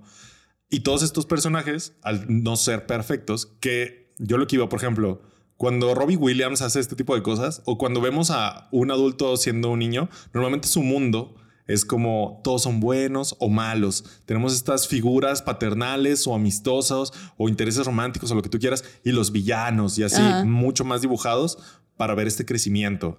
Y acá no, todos tienen su rol y desde su rol, desde su estereotipo, por así decirlo, desde su arquetipo, todos tienen su crecimiento y todos dan vuelta. No que sea, wow, el gran desarrollo y lo vemos súper, pero está ahí. Y eso tiene que ver también con las acciones de Vela y de las otras personas, de entre ellos mismos, los que se conocen y se topan, también. Y eso está bueno porque siento que es como un retrato, una postulación de un retrato muy cercano a cómo es la vida, ¿sabes? Todos somos partícipes en la vida de todos, todos influimos en todos. Esta vez nos toca verlo desde la perspectiva de Vela. Ay, qué filosófico. Ah, perdón, me, me puse denso, ¿verdad? Qué Perdón. denso, ¿no? Válido. Eso es lo que nos genera. Y yo estando ahí en la, en la, en la película, en la sala de cine, no crean que estaba de que no mames, qué hermoso cine. O sea, yo estaba cagado de risa. O sea, Sí. o sea, O sea, esto llega después. niveles, niveles. O sea, si hubo dos frasecitas que dije, yeah, esa soy yo, ¿sabes? De que esa, jaja. Yo esa. Hay una, ahorita ya no me acuerdo porque tengo la peor memoria del, mundo, pero hay una que le dice la, la pimp, la, la, la madrota de, de en París, que dije, wow, este, este es el, mi mensaje para la película. Ahorita, ¿cuál, cuál es? No sé, se me olvidó. Pero yo estaba ahí cagado de risa, ¿sabes? Y teniendo todos estos subtextos que pone Yorgo en la mesa y dije, ah, ok, Simón, Simón, lo entiendo. Ah, ok, esto va. Esto lo tomo, esto lo, to- lo tengo por aquí y lo demás Stone. Voy a golpear a ese bebé y dices, no mames, güey. Gracias. cagada. Gracias por eso, ¿sabes? Y está buenísimo porque te funciona a muchos niveles. Eh. Sí está... Para quien, te, para quien le funciona, pues. Porque va a haber gente a la que no. Hay gente y a la hay, que no. Y hay historias o hay líneas que pues no le van a funcionar a todos o que no van a resonar a todos porque no todos tenemos la misma experiencia de vida. Y si la película es una fábula, una metáfora de cómo crecemos en la vida, a lo mejor nosotros no vamos por ahí Ajá, puede ser. y Y, no te resuena igual. Y eso también es muy válido. depende de muchos factores. Por ejemplo, ah, vi mucha gente que se estaba quejando de las escenas de sexo que eran como de más. Ajá. ¿sabes? Y a mi, a mi perspectiva no, pero ustedes saben que a mí me vale verga. O sea, si está sexoso, la neta, ok, chingón. O sea, es parte de... Si no trae ninguna escena de sexo, tampoco me va a hacer falta. O sea, no mames. Tampoco cala ni se Ajá, o sea, necesita. sí, sí, sí. Pero no sobran. Pero tiene mucho que ver en también cómo estamos construidos. Por ejemplo, creo que en algún episodio de otra temporada hemos hablado de cómo los centennials tienen mucho menos interés en las escenas de sexo eh, últimamente. No lo digo yo. Este no es de estas perspectivas que tenemos de ancianos. No, es reales este, estudios que se han hecho. Bueno, Ok. como sondeos. Encuestas. Sondeos que se han hecho. A los centennials les Ah, les parece mucho, es más fácil que les parezca innecesaria las escenas de sexo en las cosas y les incomoda más. Es más fácil que les incomode, pues. No digo que a todos, no digo que en todo momento, solo por lo general es más fácil que les incomode. Eh, Entonces, depende mucho de quién la esté viendo. Estoy de acuerdo, no a todos les va a funcionar igual. Yo siento que aportan, siento que no sobran, que están O ahí sea, por no algo. están de huevo.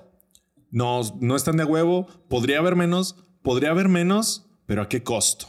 Siento que el director estaba diciendo algo y lo intentó decir así. Es como, ¿para qué quitar un puerco con cabeza de perro? ¿Qué era un ganso con cabeza de puerco? Ajá. ¿Lo necesita la película? Tal vez no lo necesitaba. Tal vez la manera de decir eso pudo haber sido otra. Pero el director dijo, es esa y está cagada. Y es, y es Y es visual. mi película. Es mi película y es visualmente lo que en tres segundos o en dos minutos o en 15 minutos quiero decir. Y es efectivo.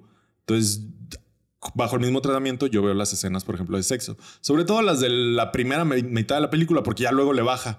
Incluso en París hay menos. Claro que sí, sí, por Hay todo un supuesto. montaje, güey. Todo un montaje. Pero no como en la primera mitad. O sea, le baja. Y Mm, al tono de las escenas de sexo. Ok. Yo, yo digo que es, no. Es que como ya tenemos más historia al final, como que pierden relevancia, supongo. Como ya ahí el sexo es como una herramienta para que ella llegue y crezca más para acá. Ya no tienen tanta importancia las escenas, pero sí hay varias, güey. No, no, no. Yo Sí digo hay que no hay. mucha. O sea, no le bajó como al principio. ¿Sabes cómo? No sé. Al principio es ella así como que descubriendo su identidad sexual y así como que esto, esto es a lo que, o sea, en esto me voy a enfocar ahorita. Y por lo mismo la película como que les da más importancia a las escenas. Incluso pasamos de media hora de película en blanco y negro a película color en una escena de sexo. Simón. Y es como que el lenguaje cinematográfico te lleva ahí. Como en París aparte, está yendo a reuniones socialistas, está ganando dinero, está haciendo amigas, está creando conexiones con, con sus clientes cuando es prostituta.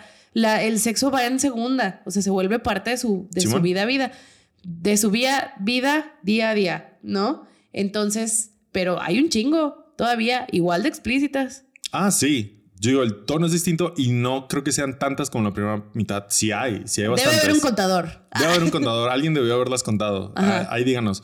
Yo la sentí menos y el enfoque es totalmente distinto. Sí, el enfoque es 100% A- distinto. A eso me refiero. Eso sí, cambia Eso el sí. tono. Como en la vida. Como en la vida. Cuando lo descubres es como que, ¿qué? Y de eso se trata tu vida. Y luego ya es como que, ah, es parte de, pero también hay que jalar y derrotar el capitalismo. Pero sobre todo, derrotar el capitalismo. Sobre todo, güey. Sobre todo. Ajá. Eh. Y, y ya un final muy bonito. Sí, está muy está- esperanzador. bien. Raramente esperanzador para una película de Yorgos Lantimos, ¿eh? Raramente. Y a la vez redondo. Sí. Redondito. El último acto, ya cuando vuelve el, el esposo, está como raro, Ajá. Ese sí como que me sacó poquito.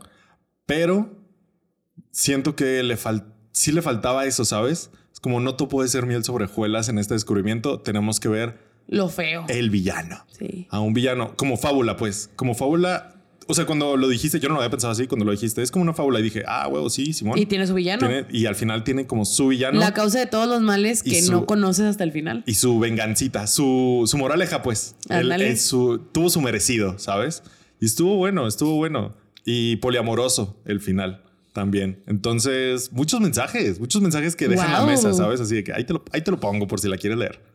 Muy padre. Sí me gustó mucho. Ahí te, ¿Cuántas? ahí te la pongo por si sabes francés. Por si la entiendes. Este, ¿cuántas? Ta, ta, ta, ta, que estará bien. ¿Cuántos perros gallina le pones? ¿Cuántos William Defoe sin fluidos gástricos? Uy, Güey, qué pedo. ¿cuántas burbujas de erupto de William Dafoe? Ajá. Le pones. Este, le pongo nueve burbujas. ¡Nueve! Nueve, nueve burbujas. Muy bien. A mí también. A mí también me da nueve, me da para nueve. Estaba muy como que indecisa de si ocho o nueve, porque sí hay unas partes que se me hacen, pues toda esa parte del final se me hizo un poquito ya innecesaria. Siento que la historia ya, yo sentía saliendo que la historia había concluido antes. Y ya estaba acabando. Y ya estaba acabando y luego chinguese, 15 minutos más de, de trama, ¿no? Pero la, la masticas poquito y dices, bueno, pues es que es necesario. Era necesario. ah, He visto así como que cositas de que estaba fuera de personaje de ella, eh, eh, el irse ya cuando se estaba casando otra vez y todo. Y es así como que, no, los tramos regresan, cabrón. Deja tú. Y luego, aparte, en este espíritu aventurero de Vela, es como lo último que tiene que descubrir. su Antes, pasado. antes de, ajá, ¿Sabes? O antes sea, de sentarse a, ya ser ella ya. descubrió el mundo, ya descubrió quién es ella y ya descubrió lo que quiere la vida. Porque Ya sabe. tal cual. Primero es descubrirse ella y luego el mundo y lo que quiere. Tanto que acepta casarse. Y luego ya es como, te falta tu pasado, pendeja. ¿Sabes? Que es como... ¿Qué te puso aquí? Exacto, lo que todo el mundo trabaja en terapia. O sea, le faltaba a ella. Yo, ¿El esposo es la terapia? ¿What? No había visto eso. más o menos, o sea, ese es el pasado, pues, y el background, y también un poco venganza. Es como ya descubriste tu pasado, que lo vas descubriendo en la película, y es como ahora, confróntalo. Confronta tu pasado. Confróntalo, aunque no te toque, porque así es esto. Así son los problemas familiares. Ajá. Aunque no te toque, te, tiene, te toca confrontarlo. Y llega un punto en que dice, ah, ok, ya lo vi, ya lo viví. Y eh, te digo, y en este espíritu aventurero de Vela, ella quiere experimentarlo todo. Sí. Por eso cuando se va con este güey así, yo dije, a huevo, esa es mi vela. Esa es mi vela. Ella no se va a quedar sin experimentar nada. Y de hecho, eh, de eso iba la frase que escucho en París, de experimentar la vida. Entonces, yo lo, yo lo siento súper en personaje y ese, ese último eh, momento, Mm. yo lo veo como un cuarto acto. O sea, no, Como un epílogo. No sé si un epílogo, sino más como un cuarto acto. Es como el ya resuelto, como en las obras de teatro, es como ya está resuelto y un cuartito acto. Mm. ¿Sabes? Que es como el extra, que normalmente es el regreso del pasado. El cuarto acto ah, su- ah, es, es- así, ¿no? No es tan común en el cine un cuarto acto, pero pasa. Entonces lo veo como un cuarto acto piloncito, por eso ya sentíamos que se estaba acabando y de que tenga, vámonos. Y a mí me funciona. Sí, está muy buena. Sí. Al principio te digo, estaba yo un poquito disgustada y luego ya como que en el camino a mi casa, este, dije, pues es que trata un chingo de temas y yo, como una fábula. Y ya fue ahí cuando dije, bueno, pues sí, es que también necesita, o sea, es todo, es todo. Necesitaba esa parte también. Tal vez a mí no me funcionó tan bien, pero la necesitaba la historia, porque si no, no estaría completa. Ajá, y tener un villano también está padre, porque todos estos personajes son redondos y tienen defectos y terminan bien, terminan mal. El de Mark Ruffalo empieza como un poquito el que me caga, que tal vez no es un villano, pero que me caga un poco y termina siendo la burla. Entonces, ¿y dónde está el malo? ¿Sabes? Ajá. ¿Quién fue el malo? ¿El capitalismo? O sea, O sea, sí. Sí, pero no lo vemos tanto, lo vemos un cachito nomás al capitalismo. Este, entonces está, está bueno. A mí, a mí me funcionó bastante bien. Depende mucho de con qué expectativas lleves, Sí. con qué estructuras en tu cabeza vengas también y sobre todo con qué tantas ganas llegues como de experimentar, de dejarte ir. Sí. Porque si estás muy casado con una estructura de tres actos, si estás muy casado con el buen- los buenos y los malos, si estás muy casado con, no sé, la, ideas de derecha o no sé, ¿sabes? Te va a costar más. Ah, exactamente. No es que no les vaya a gustar, es No. que les va a costar un poquito Te va a más. costar un poquito más. También el- es el momento en el que estés en tu vida y, y cómo estés fabricado, ¿sabes? Puede que te cueste más, pero como película yo la siento bien redonda, Bien buena. bien efectiva, este, y, y súper on point. O sea, siento que está finita, ¿sabes? En cuanto a estilo, estética, todo, lo siento muy finita. Está súper, sí, sí, no, 100% de acuerdo. Está súper redonda, súper completa. Híjole, corta a la perfección. Por eso el 9. Claro que sí. Ajá. Y ya. Nueve, wow, gran nueve. Es un gran Ahora. ¿cuáles crees que se va a llevar? Se va a llevar, dame un segundo, mm, tal vez guion adaptado. ¿Sí? Tal vez. Déjame nada más recordar quién, quién más está ahí. Híjole, no sé. African Free- Fiction, Barbie, Oppenheimer, Poor Things y da- la zona de interés, Zone of Interest. Está difícil. Está muy difícil. Las de guion están bien peleadas, sobre todo porque van a ser premios de consolación. Sí. Pero es que no se va. O sea, aparte de mejor actriz, ¿qué? ¿Cinematografía? Está Rodrigo No Prieto, no güey. sé. Yo no ¿Quién creo que cinematografía. Ahí voy. Mm, está Rodrigo Prieto por Los Asesinos de la Luna, que por cierto, en mi viaje a Ciudad de México para ver a las Twice, me di cuenta que Rodrigo Prieto le hizo un video a Taylor Swift. Ajá. No sí. sabía. Que creo es el largo, ¿no? Es All Too Well. No. No, el de. El de You Drew Stars Around My Scars. Ah, entonces no sé cuál es. Lo vi como tres veces. Ok. Porque dije, es la del meme. El Conde, de dirección de fotografía de Edward Lackman.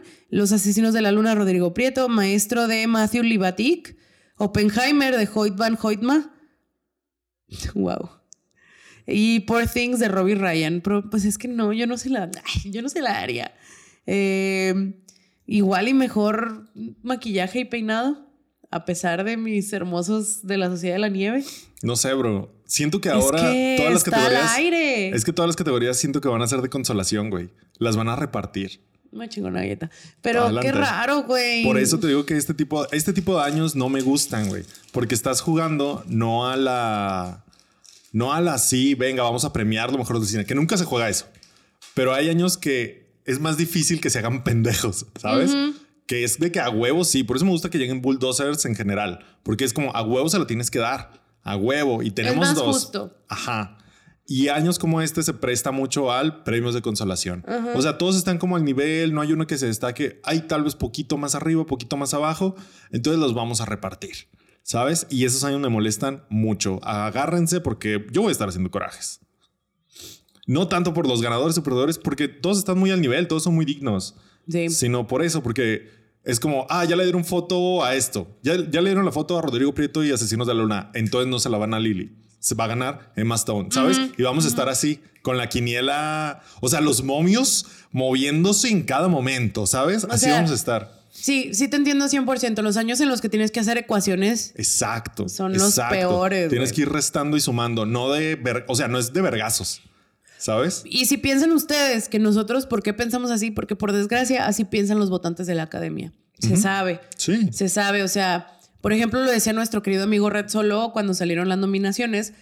Hubo este desmadre de que no nominaron a Margot Robbie por, por Barbie. Ajá. Pero ese es un suceso que pasa mucho con los votantes de la academia. Los votantes de la academia les llega su hojita para los nominados y ellos llenan. Entonces, tú como votante de la academia que quieres ser inclusive, tal vez en estos casos o, o antes por alguna otra razón, No puede ser demasiado inclusive. no, no, no. Al contrario, güey. Dicen, muchas veces pasa, A ver. por ejemplo, bueno, no voy a votar por Margot Robbie porque todos van a votar por Margot Robbie. Oh, ya. Entonces voy a votar por Lily Gladstone, por ejemplo, o voy a votar por alguna otra. Entonces tú estás en el supuesto, ¿sabes? Es tan conocida el rol en la industria, es tan, es tan conocida la actuación que piensan muchas veces, a menos que sea un bulldozer de actuación como la de Emma Stone, Ajá. piensan, ay, pues ¿para qué la pongo si todos los demás van a votar por ella? Mejor pongo a esta. Sí, para. O pongo a esta, o pongo a esta, ajá. En las nominaciones pasa. En las nominaciones, Ajá. justamente. Ya en los ganadores. No, en los ganadores ya no. No, es todo lo contrario. Ajá. En las nominaciones sí, porque son un chingo y es como que, ay, para que le vaya mejor. Por eso está tan capiroteado, creo yo, este año también. O sea, se está Yo jugando es- mucho con, con eso, Sí. con el supuesto de que, bueno, ya van a nominar a Barbie para todo, mejor no. Pero la canción de Ken me hizo reír, entonces es así. Ajá. ¡Oh! Estoy de acuerdo. Y la ausencia de estos bulldozers permite eso. Porque cuando hay bulldozers es como, ya sabes que estos dos cabrones o tres cabrones se van a agarrar a vergazos en todas las categorías. Y ya el resto de las nominadas ya te la juegas así. Y ahora no, como no hay Es la bulldozers, gran mayoría. es todo para todos y agárrense. Sálvense quien pueda. Ay, qué horrible, ¿no? Va a estar, va a Mm. estar entretenido, pues. Bueno, Va a estar muy matemático el, el día de la ceremonia. el día que quiero dejar las matemáticas atrás. Nah, hombre, bro. Adiós. Pues ya, ¿algo más que quieras agregar? Yo creo que no. Este, si alcanzan a verla en cine, vean el cine. En el sí, cine vale la pena. vale la pena. Visualmente está muy padre. Este, si les gusta el surrealismo, se la van a pasar asombroso. Si no, no se preocupen. Si no saben qué es el surrealismo, no pasa nada. Y, y si no la alcanzaron en el cine, tampoco pasa nada. ¿eh? No, no pasa nada. No es de esas películas que solo la pueden disfrutar en pantalla grande. No. Creo o sea, no. no. no, va de eso. Ojalá sí, porque pues, la experiencia lo vale, pero no va de eso. La, la va de. No, es- no necesita la experiencia en pantalla grande No. para ser efectiva. Va de la historia y va de este, de este crecimiento y del personaje. De eso va la película y con eso nos vamos. No se apuren. Yay. Ya. Ya, pues ya. Muchas gracias por escucharnos. Déjenos en los comentarios eso, qué película creen que no debieron de ver a los 13 años o 15, no sé, y que los atormenta- atormentando o maravillando todavía hasta a estas edades, las cuales sean que tengan. ¿Cuál fue la tuya? ¿Evangelion? Yo tengo varias, la verdad. Yo tengo varias, sí, sí, sí. No, no quiero hablar de eso ahorita. Este, y también que si ya vieron Poor Things, ¿qué les pareció? Si les gustó, ¿qué tanto la califican? ¿Y qué opinan de las escenas de sexo? ¿Estaban sobradas o no estaban sobradas? Déjenos todo eso en los comentarios, tanto en YouTube como en Spotify. Y recuerden entrar a micasino.com y poner el código Sí. Desarmi. Juega, gana, pero sobre todo, co, co, co, co, cobra. Yo fui Armando Castañón. Yo fui Betty. Y esto fue Desarmando el podcast con Betty. Nos escuchamos la próxima semana. Adiós.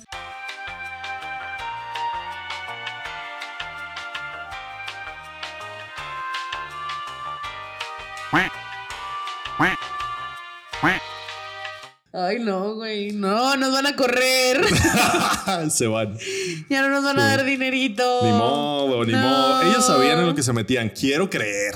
Ellos nos buscaron. Ellos dijeron, mira un código. así, todas las desarma". galletas, Ya vi, güey. Ya vi. No, está bien, güey. Está bien, güey.